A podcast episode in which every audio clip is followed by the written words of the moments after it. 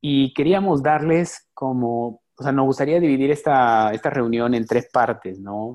La primera es darles algunas pautas eh, generales, digamos, algunas ideas que, que creemos que son importantes considerar. Dentro de estas ideas que queremos darles, luego que nos gustaría abrir la posibilidad de que ustedes nos hagan preguntas, preguntas puntuales sobre qué, que ustedes, cosas que ustedes consideren que de repente podríamos aportarles. Y ahí vamos a tener un segundo, bloque.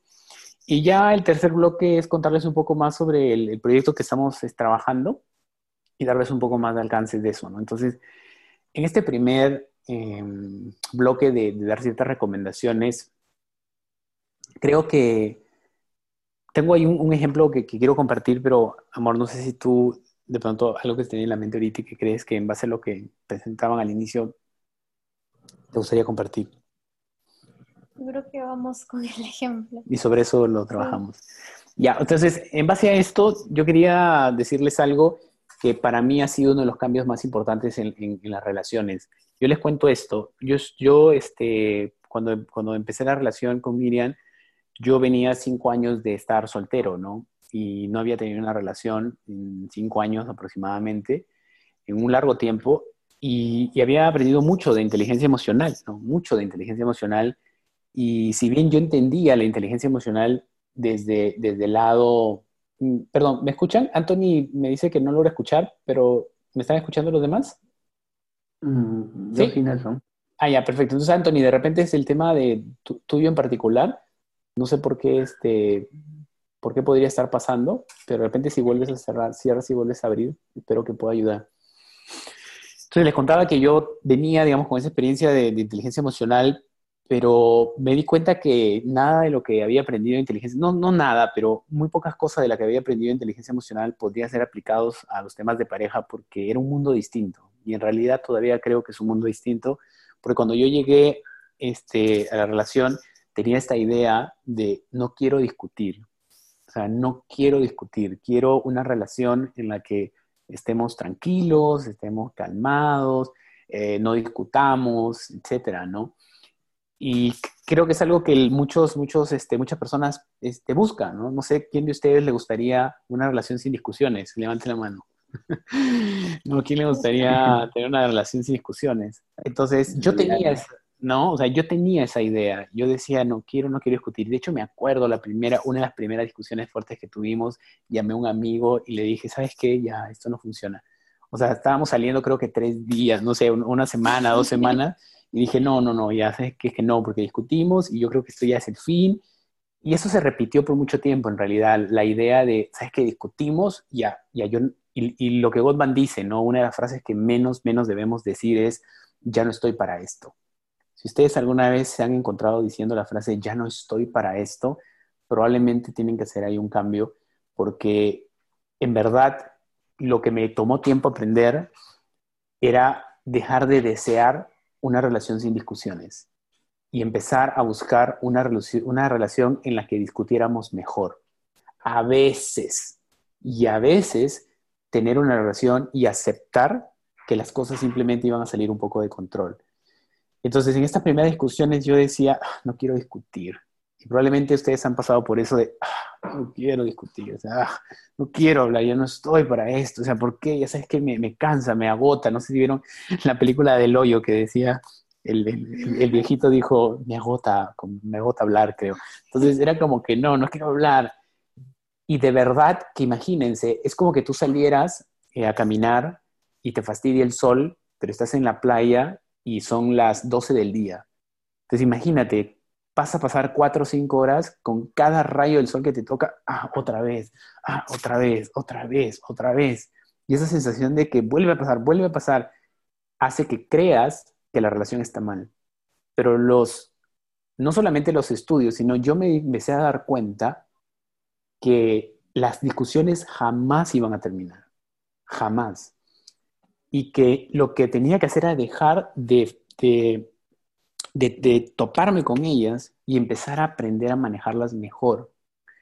Y entonces, una de las cosas que empecé a decir fue, ok, vamos a discutir, va a ser normal, pero ya no, ya no quiero perseguir la tranquilidad.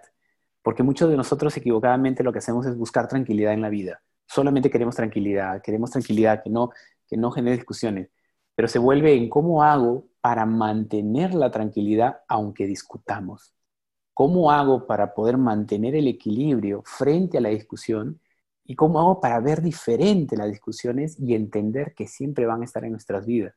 Ahora, este, este descubrimiento, ¿qué me hace a mí, eh, en mí en particular?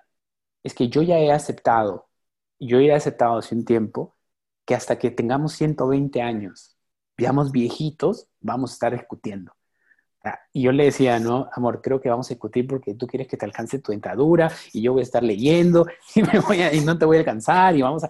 Y, y el tema es que el error que cometemos es que mientras discutimos y estamos en el momento de discusión, queremos salir de la relación. Y decimos, ya no quiero esto, no puedo porque no me entiende, porque no, no sé, es que ya, ya, ya, en ese momento, o sea, lo que tenemos que aprender a hacer todos es amar a nuestra pareja mientras discutimos. Es amar ese lado que vemos como más retante. si nosotros encontramos la forma, y ojo, esto no tiene nada que ver con tu pareja, Evidentemente todos tenemos cosas que mejorar, pero si tú quieres estar en una relación seria por un tiempo, por, por, largo plazo, necesitas aprender a amar a tu pareja en su momento más difícil. Y por difícil no me refiero a dificultad, sino en que está en un carácter, en una posición en la que tú no puedes comprender. Y entonces yo ya he decidido en este momento que vamos a pasar toda la vida y que toda la vida, cada cierto, cada cierto tiempo vamos a discutir. Y de hecho, cuando estamos bien, y ustedes lo que seguramente les pasa, y a veces nos olvidamos, es que mientras que ustedes están bien, no se olviden de apreciar y reconocer que están bien con su pareja. Porque ¿qué pasa? Estamos bien, estamos bien, estamos bien, pero no lo vemos, estamos bien, estamos bien, no lo vemos y discutimos. Y ahí sí nos damos cuenta que estamos mal.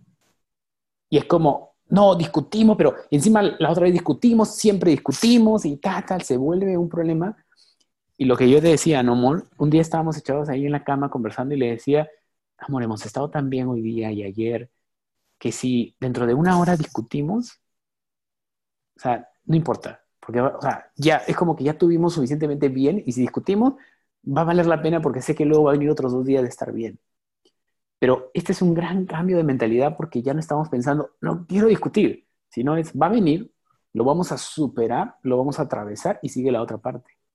Y yo recuerdo que... es, complicado. Bien complicado. Porque yo se me viene a la mente este momento cuando estábamos en, en la playa, ¿te acuerdas? En la Máncora. Ya. Ah, sí, sí. Que recién teníamos, creo que cinco meses, y estábamos ahí con mis primas, estábamos en la casa del papá de Nelson, y de pronto tuvimos una discusión, pero fue como que lo que decías, ¿no? Ya no quiero esto, ya no quiero discutir, y justo lo que comentabas de que tú ya venías con, conceptos, ya venías con años de, de, conocimiento del tema de manejo de emociones y todo esto. Y algo que recuerdo claro ahí fue que yo te dije, oye, pero no, no me exijas a un nivel donde quieras que se solucione todo así, ¿no? Porque de hecho que tú tienes conceptos, tú tienes mucha habilidad en este tema de la inteligencia emocional que yo, la verdad, solamente lo sabía cuando, cuando lo conocí, empecé a andar en ese tema, en ese mundo de la inteligencia emocional. Antes no, no tenía nada de conocimiento de ello, ¿no?